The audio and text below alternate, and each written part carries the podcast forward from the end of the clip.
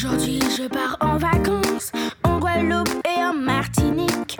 Aujourd'hui, je pars, quelle chance! En avion, c'est fantastique. Avec mon père et ma mère, ma petite soeur, mon petit frère,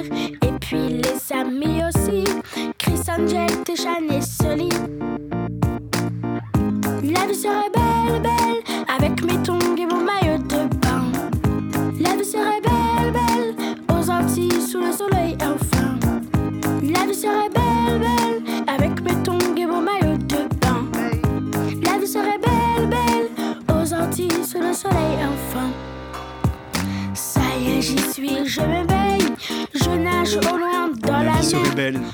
Moi je dis que la vie est belle aujourd'hui.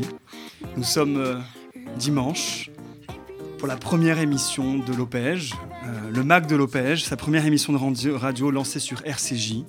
Je remercie tout de suite euh, les personnes qui nous ont fait confiance, Sandrine Seban et Richard Rodier, et puis toute l'équipe de la radio qui nous offre cette petite antenne un dimanche par mois, le troisième dimanche précisément. Et aujourd'hui, euh, tout de suite, on a voulu mettre à l'honneur évidemment l'Opège, cette belle œuvre, permettre à nos auditeurs de découvrir cette longue et belle histoire de cette fondation, de cette association qui œuvre pour des enfants, des adolescents et même des adultes, parce que l'histoire de l'Opège est une rencontre de génération en génération, et qu'aujourd'hui, nous avons fait le choix, avec euh, mon ami, mais aussi euh, ma collègue, mon ancienne collègue Joël Sialom, bonjour Joël, Bonjour. De mettre euh, tout de suite euh, les enfants d'hier et d'aujourd'hui à l'honneur. Et c'est pour ça que nous avons fait le choix pour cette première émission de donner la parole à Bernard Goldberg qui va se présenter. Bernard, bonjour. Bonjour. Et Patrick qui est avec nous. Bonjour Patrick. Bonjour.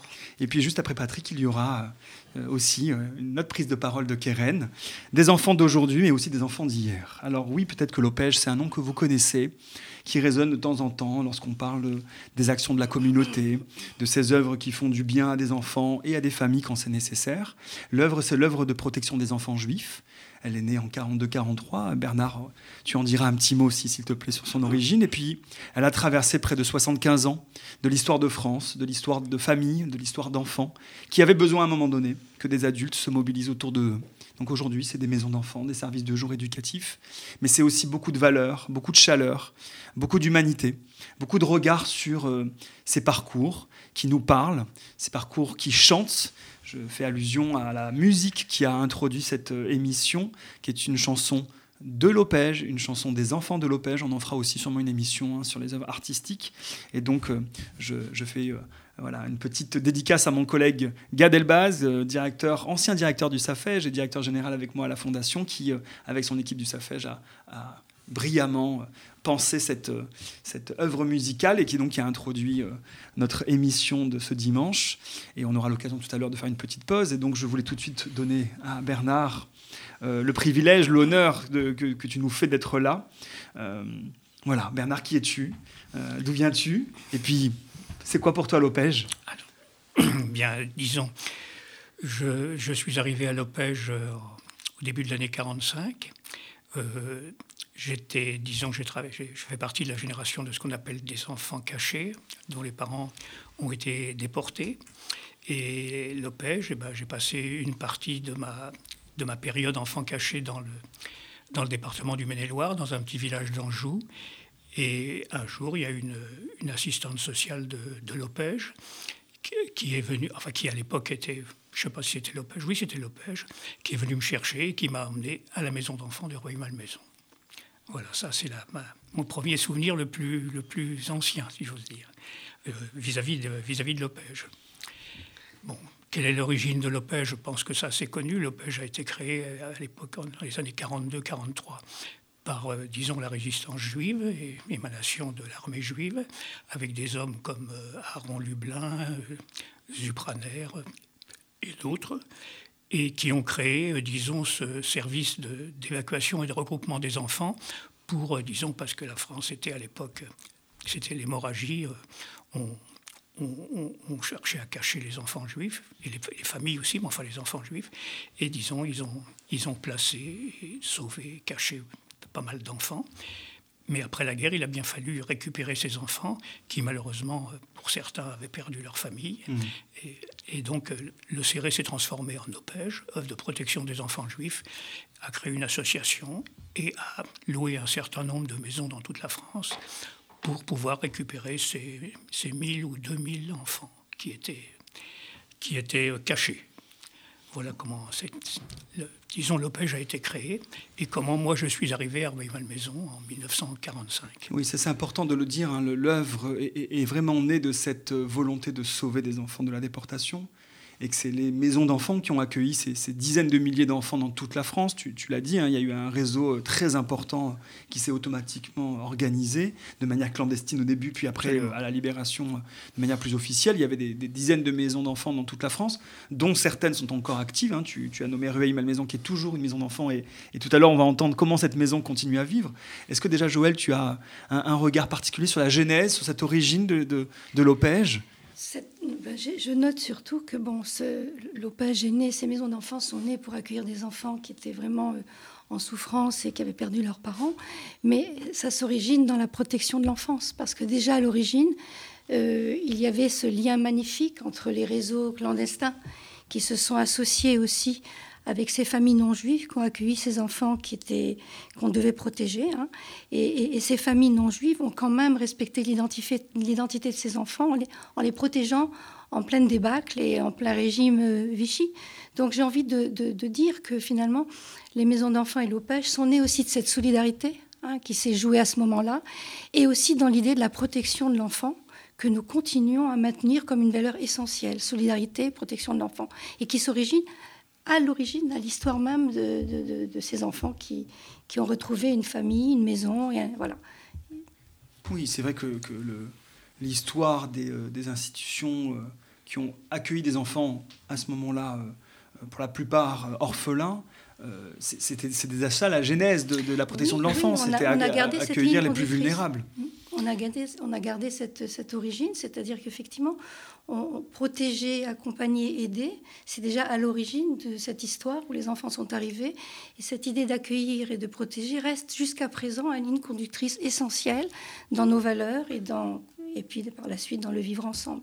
Voilà, c'est très important de le dire parce que finalement, euh, on le rappelle à chaque fois et c'est important quelle que soit la nature et l'identité des enfants. Et cette émission nous permet de le, dire cette fois-ci à plus grand nombre. Je, crois que c'est un peu ça l'intention hein, de cette rencontre aussi aujourd'hui, c'est de permettre à plus de monde de découvrir aussi ce qui souvent a été caché je, me rends compte, moi qui travaille à l'OPEJ depuis des années, que l'histoire des enfants cachés a été aussi longtemps et aussi une culture mm. de travail. Et que peut-être il est important de rendre un peu visible ces parcours assez, assez, euh, assez extraordinaires quand même hein, de ces enfants d'hier et d'aujourd'hui.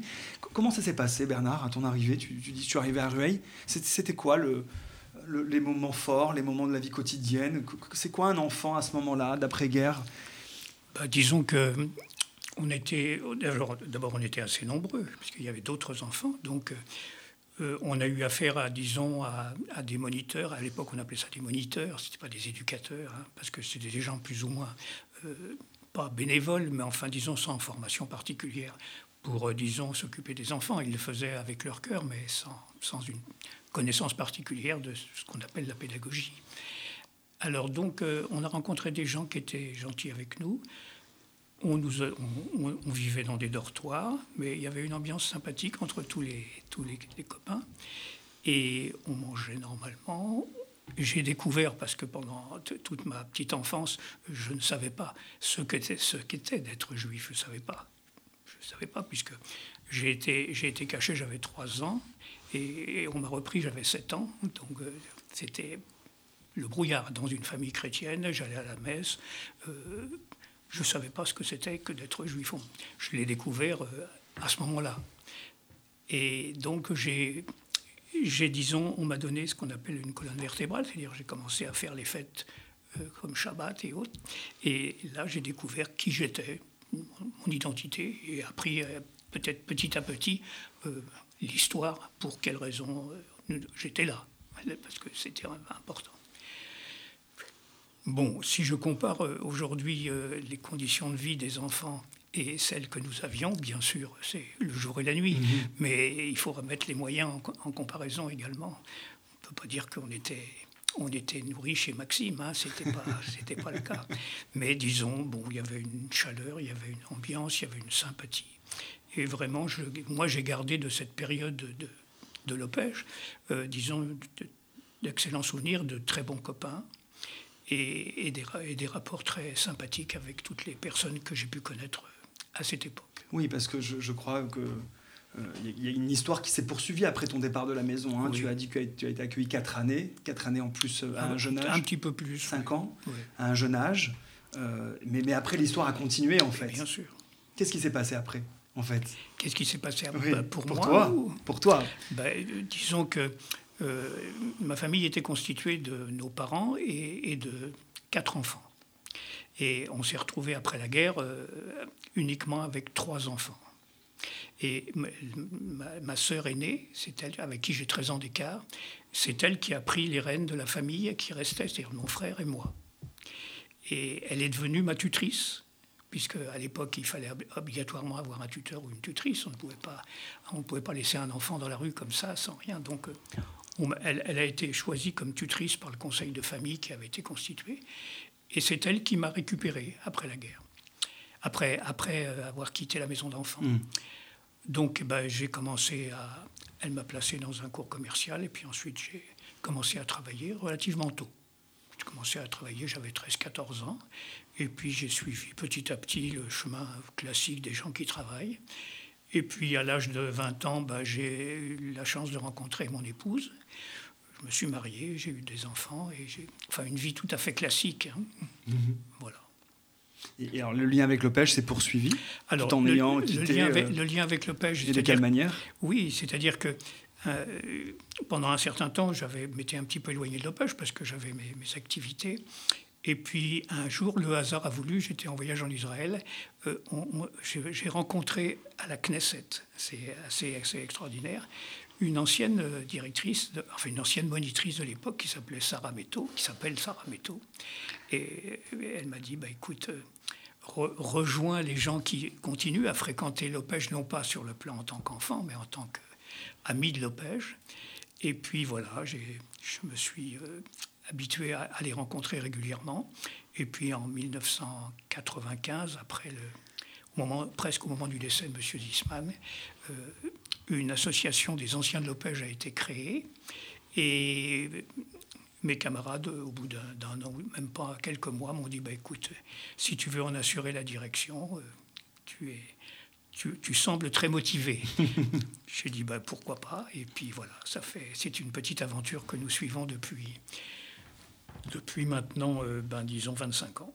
Oui, c'est ça. Et on essaye de, de, de réunir euh, les anciens de l'OPEJ, de les faire se voir, se rencontrer, les aider quand on peut, enfin disons avoir une activité tout en restant le plus proche possible de l'OPEJ, ce que tu sais. Oui, c'est ça. Tu fais référence à M. Zisman, qui était euh, un des premiers directeurs généraux de la Fondation, directeur de maison d'enfants, puis directeur général de la Fondation, de, de 52 à, jusqu'à son décès en 95 et qu'effectivement il y avait cette volonté que l'histoire se poursuive de ces premières générations d'enfants. Donc tu as cité euh, les anciens de l'Opège. Quel regard on peut porter comme ça sur cette euh, collectif eh qui continue eh à vivre? à la fois à la fois une communauté de destin qui se qui s'associe, c'est-à-dire que l'Opège finalement a représenté un peu une famille puisque elle vous a accueilli, elle vous a, elle vous a, elle vous a soigné, elle vous a, mais surtout vous avez rencontré des amis une solidarité d'amis avec des adultes qui ont fait ce qu'ils ont pu, mais qui ont été chaleureux et humains et qui vous ont accompagné dans cette aventure, eh bien, garder des liens, c'est important. Et là, vous reconstruisez ces liens et vous êtes la génération euh, ancienne, comme on dit aujourd'hui, mais enfin, une, génération qui, qui s'enracine dans l'opège, mais qui aussi est, est, un modèle aussi pour nos jeunes générations, un modèle euh, parce qu'on sait bien que aussi on peut, en s'identifiant aux grands, on peut aussi transmettre des valeurs, des valeurs de solidarité, d'humanité, de bienveillance. Et je trouve que c'est ce que vous représentez, Monsieur Bernard. Ben, C'est-à-dire, on, on, a, on essaye d'agir un petit présent. peu sur, sur, le modèle de, de ce qu'on appelle le modèle des grandes écoles, c'est-à-dire les, les anciens qui sortent des grandes écoles, c'est un terme un peu pompeux, mais disons, ouvrent les, les bras aux, aux, nouveaux qui sortent de la même, mais de oui. la même école. C'est oui. un peu la même image, mais bon, à une échelle beaucoup plus restreinte, bien sûr. Mais ce qu'on qu souhaite, bien mmh. sûr, c'est pouvoir, euh, disons, dire, ben voilà, nous, on est passé pas pour les mêmes raisons, pas pour les mêmes conditions, mais on est passé en maison d'enfants. On en a une très grande reconnaissance. Et si on peut t'aider ou on peut vous aider, disons, à vous insérer dans une vie plus, plus facile au mhm. moment où vous quitterez cette maison, eh ben, on le fera à travers nos moyens, à travers nos relations, parce que euh, on a, nous, on a une reconnaissance importante vis-à-vis de l'OPEJ, bien sûr. Un, beau modèle d'identification pour nos jeunes, hein, évident. Et à la fois un pôle ressources, parce qu'il me semble que, que vous êtes là aussi, que vous ouvrez aussi votre, votre témoignage, mais aussi vos, vos conseils aux plus jeunes. C'est un bon modèle, parce que pour aujourd'hui, les, les jeunes ont, présentent d'autres soucis, mais sont aussi en souffrance pour d'autres raisons et pas seulement économique, social ou simplement parce que la violence de, de, de l'époque hein, et, et, et, puis le fait d'avoir été euh, euh, effectivement seul hein, après. Mais, mais là, vous, vous, leur donnez un espoir aussi qu'on peut s'intégrer, réussir, travailler et aussi euh, être solidaire ensemble avec une communauté qui est la communauté référence de, de, vos, de vos amis, mais en même temps, pour les jeunes, c'est un beau modèle. On n'est pas seul. C'est aussi une continuité. Tu parles de continuité, c'est une continuité. Après, il y a quelque chose. Et quand, et quand vous venez témoigner dans les maisons d'enfants ou dans ces lieux-là où les enfants vivent aujourd'hui, eh bien, vous êtes un, beau modèle pour eux. D'ailleurs, ils vous interpellent, ils vous questionnent. Et c'est très vivant. C'est effectivement un, sujet important, la question d'une transmission. C'est-à-dire que l'histoire euh, que chacun peut être amené à malheureusement subir ou être amené à vivre dans une institution qui les accueille à un temps, ne s'arrête pas au moment où la personne part. Il y a une volonté que les, que les relais se fassent et, je trouve que vous incarnez assez bien. Euh, toi Bernard, mais aussi l'ensemble des amis que, tu, as, que tu as en tête, parce qu'on a des jeunes aujourd'hui qui voient qu'il y a des modèles effectivement et des références d'adultes qui peuvent donner un espoir après avoir eu à un moment donné une vie euh, ben voilà, qui, qui nécessite à un moment donné d'être accueilli dans un lieu collectif, parce que c'est pas très simple tous les jours, mais je crois qu'il y a aussi des moments de joie. On va faire une petite pause musicale et puis euh, entendre un petit peu la vie d'aujourd'hui dans les maisons d'enfants et voir comment un petit peu aussi, Bernard, tu, tu, portes un regard sur ce qui se joue aujourd'hui, parce que tu as dit tout à l'heure de très juste, c'est je ne savais pas que j'étais juif. Et je trouve que c'est important de s'arrêter un instant aussi sur la question de l'identité, de comment aujourd'hui euh, l'OPEJ vit cette question-là et comment elle la travaille au quotidien. Et je trouve que donner la parole à des jeunes, c'est encore plus, encore plus fort. On va écouter une petite chanson qui, qui je trouve, est, très belle et moi je l'aime beaucoup. Elle s'appelle A2 et on se voit juste après cette pause musicale.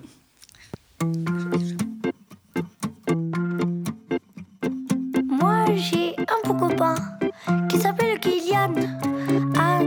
A2, on se sent bien. On va de liane en liane. On a pris nos vélos, direction la forêt, vers la ville des gages, toujours motivé. Oui, mais quand il faut demander son chemin, quand il faut s'adresser à quelqu'un, qu'il y en a le trac, qu'il y a nous pas, alors moi je le fais pour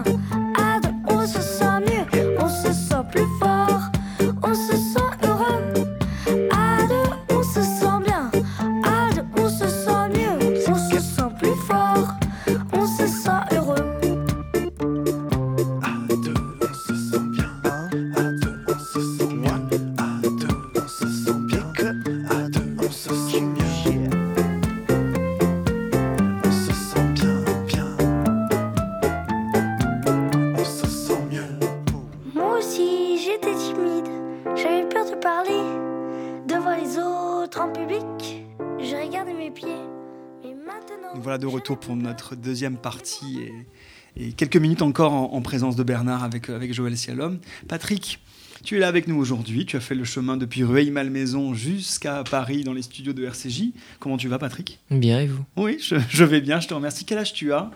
Euh, J'avais tout de suite envie de savoir voilà, depuis quand tu étais à Lopège, euh, parce que tu es accueilli dans une des maisons d'enfants, celle de Rueil-Malmaison.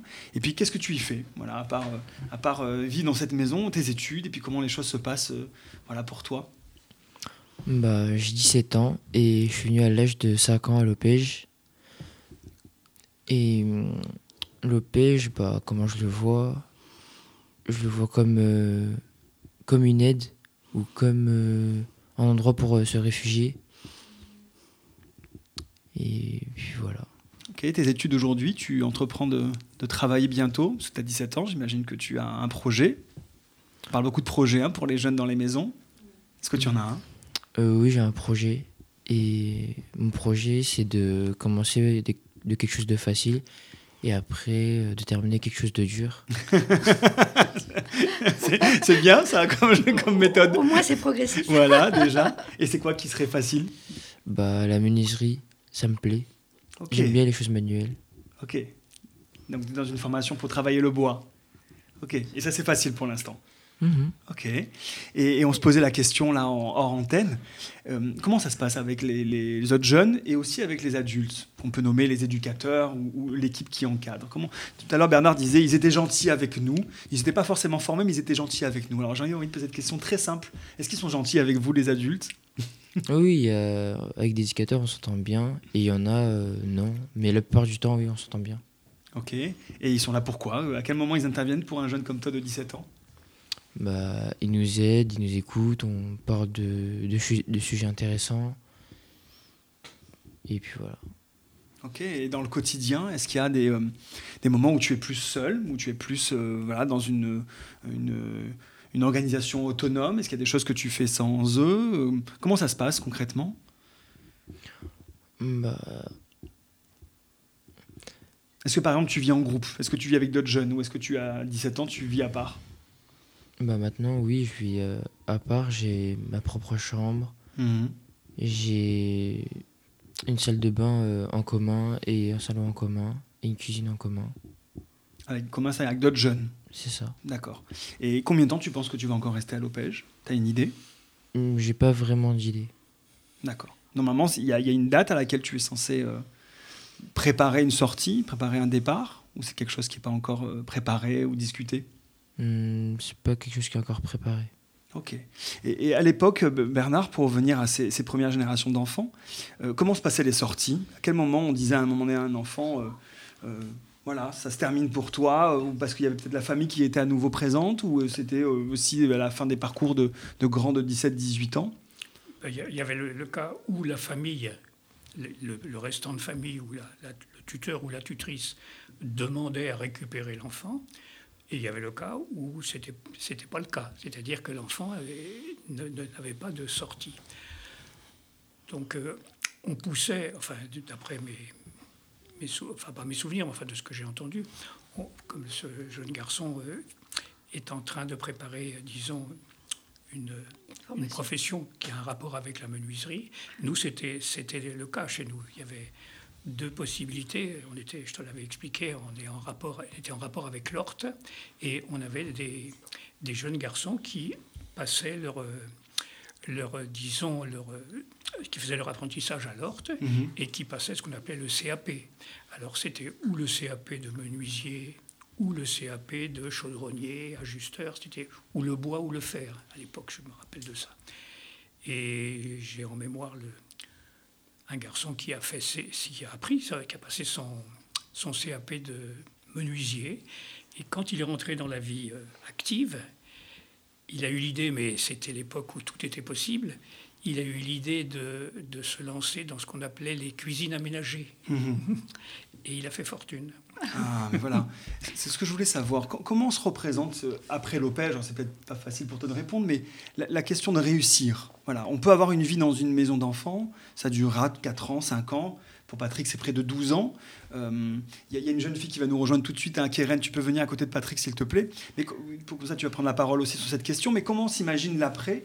Et est-ce qu'on se dit on va avoir une vie Alors là, tu prends l'exemple d'un homme qui a réussi brillamment, mais est-ce qu'on se dit aussi on va avoir une vie normale, comme tu l'as dit Bernard? Enfin voilà, comment on se projette dans ces parcours-là extraordinaires? Partagez la chaise tous les deux. Comment on imagine l'après au PEJ et, et, comment, comment on se, Tu veux prendre la parole peut-être là-dessus, Keren avant peut-être que Joël dise un petit mot là-dessus, sur cette question de... Bah, la question de la projection, elle est difficile pour les enfants en maison d'enfants, parce que tout dépend aussi de la confiance qu'ils ont en eux, de, l'histoire qu'ils ont. Et, tout le travail des éducateurs et, et de l'encadrement, c'est bien de travailler sur leur, sur leur identité personnelle, sur le renforcement de ce qu'ils sont, sur la valorisation, sur la réussite scolaire, parce que bien souvent, la scolarité est en difficulté et, et, c'est pas évident. Donc, effectivement, plus l'enfant va prendre confiance et les liens de confiance vont se créer, plus il est écouté, plus il est rassuré, et plus peut-être il va engager un parcours euh, euh, meilleur et se projeter. Après, il y a plusieurs variantes. Il y a la relation à la famille, hein, qu'il faut travailler aussi, ça on n'en parle pas. C'est un gros boulot aussi. Mm. Il y a, mais, mais ce qui est sûr, c'est qu'à la maison d'enfants, accompagner l'enfant et lui donner l'assurance qu'il va, va réussir à son niveau, c'est-à-dire le centre même du travail, c'est l'enfant. C'est autour de l'enfant s'assurer que peu à peu, il va mener des expériences de réussite. Et c'est sous le regard de l'adulte bienveillant, attentif, que ça doit se construire. Donc l'enfant, euh, quand il va réussir, peu à peu, s'il est encouragé, il va avoir envie de se projeter de manière beaucoup plus positive. Tout est, tout est aussi... Euh, la construction de l'identité, elle se fait aussi dans, dans, un, dans, des valeurs, dans un accompagnement, dans un collectif, dans un vivre ensemble, mais où il est toujours question de l'individu d'abord. C'est lui qui doit avancer sur lui-même. Et je crois qu'on est très attentif à cela à la maison d'enfants. Je, crois à l'OPEJ en général. Oui, peut-être que Joël, que, Joël introduit un sujet intéressant pour Keren, la question du vivre ensemble. Keren, prends le micro une seconde.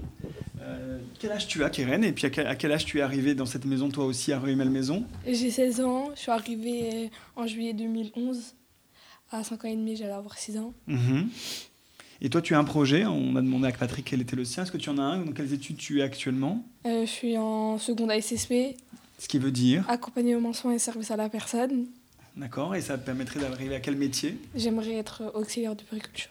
Donc t'occuper d'enfants, oui, c'est bien ça, ça, en crèche. Et, et, Joël, ça fait deux fois qu'elle dit le mot vivre ensemble. Est-ce que tu sais ce que ça veut dire? Et qu'est-ce que ça veut dire pour toi, vivre ensemble dans une maison d'enfants? Bah, faut savoir euh, vivre la collectivité. C'est mhm. compliqué. faut savoir euh, s'y habituer.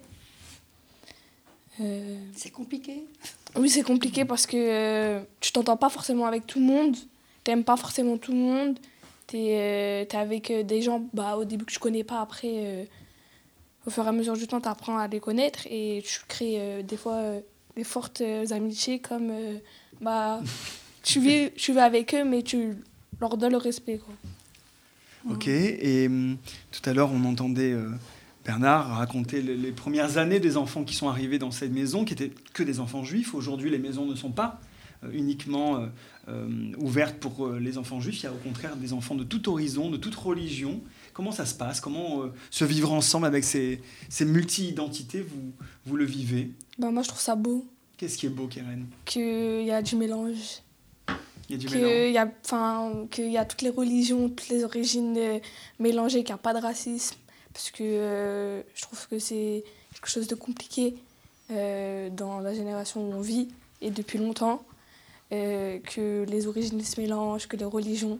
Et à l'Opège, ben, il y a de tout. Il peut y avoir des chrétiens, des bouddhistes, des musulmans, des juifs, des hindous, enfin plein d'origines. Et, comment les et comment les, et comment les, les, moments où justement tous ces jeunes là de différentes horizons, religions, nationalités, parce qu'il y a aussi euh, des jeunes qui viennent d'ailleurs, j'imagine, pas que de France. Euh, qu'est-ce qui se passe pour que justement il n'y ait pas de racisme, pas d'antisémitisme, qu'il n'y ait pas de haine entre les jeunes? Bah Qu'est-ce qui, permet justement la rencontre avec l'autre? Bah, je pense que déjà il y a les fêtes et du coup euh, on apprend les cultures des gens. Il y a le Nouvel An chinois, il y a Hanouka, il y a Pâques. Donc euh, ça nous apprend euh, aussi euh, les cultures des gens. Et, et c'est bah, bien déjà. Oui, c'est bien. Vous faites la fête. Donc vous faites la fête souvent. Mm. Si on prend toutes les fêtes C'est très positif ce qu'elle dit parce qu'en fait, il s'agit de, de, vous construire dans un vivre ensemble où on fait la part à la différence. où, la différence est très importante et se respecte. Donc, Mm. je crois que c'est un peu cela, la, la maison d'enfants, c'est ce que tu viens de dire. C'est qu'il y a toutes, sortes de personnes qui portent des identités différentes. Et en fait, on vit ensemble parce qu'on est bien obligé d'être là, parce qu'on a été placé par mandat judiciaire ou administratif. Mais ce qui est intéressant, c'est que vous allez partager un collectif. Alors parfois, on a envie de se, bagarrer ou pas, mais ce qui est le plus important, c'est qu'on fait l'expérience de la différence. C'est ça le vivre ensemble. C'est à l'Opège, on fait l'expérience de la différence et on grandit avec et on- on s'occupe de soi-même d'abord. Oui, quelque part, euh, entre les générations d'hier où il y avait des enfants tous issus hum, voilà, des, déportations, et où on découvre l'identité juive, comme Mhm. Bernard nous le rappelle, et aujourd'hui où des jeunes arrivent sans forcément non plus connaître leur identité, mais au contact des autres, en même temps ils apprennent la différence, et donc une certaine forme d'ouverture et de tolérance à ce qui n'est pas comme eux, et en même temps, j'ai l'impression que tous les jeunes ici peuvent pratiquer librement. Quand on est à l'Opège, je pense que les jeunes peuvent, euh, ils peuvent librement pratiquer ou pas s'ils ont une religion, ou alors euh, euh, comment ça se passe pour ça? En, une- petite phrase, Keren, Patrick? Bah, bien sûr qu'on peut pratiquer ça librement. Je veux il n'y a pas d'éducateurs qui vont me dire non, on n'a pas le droit de faire ceci, ce, ça.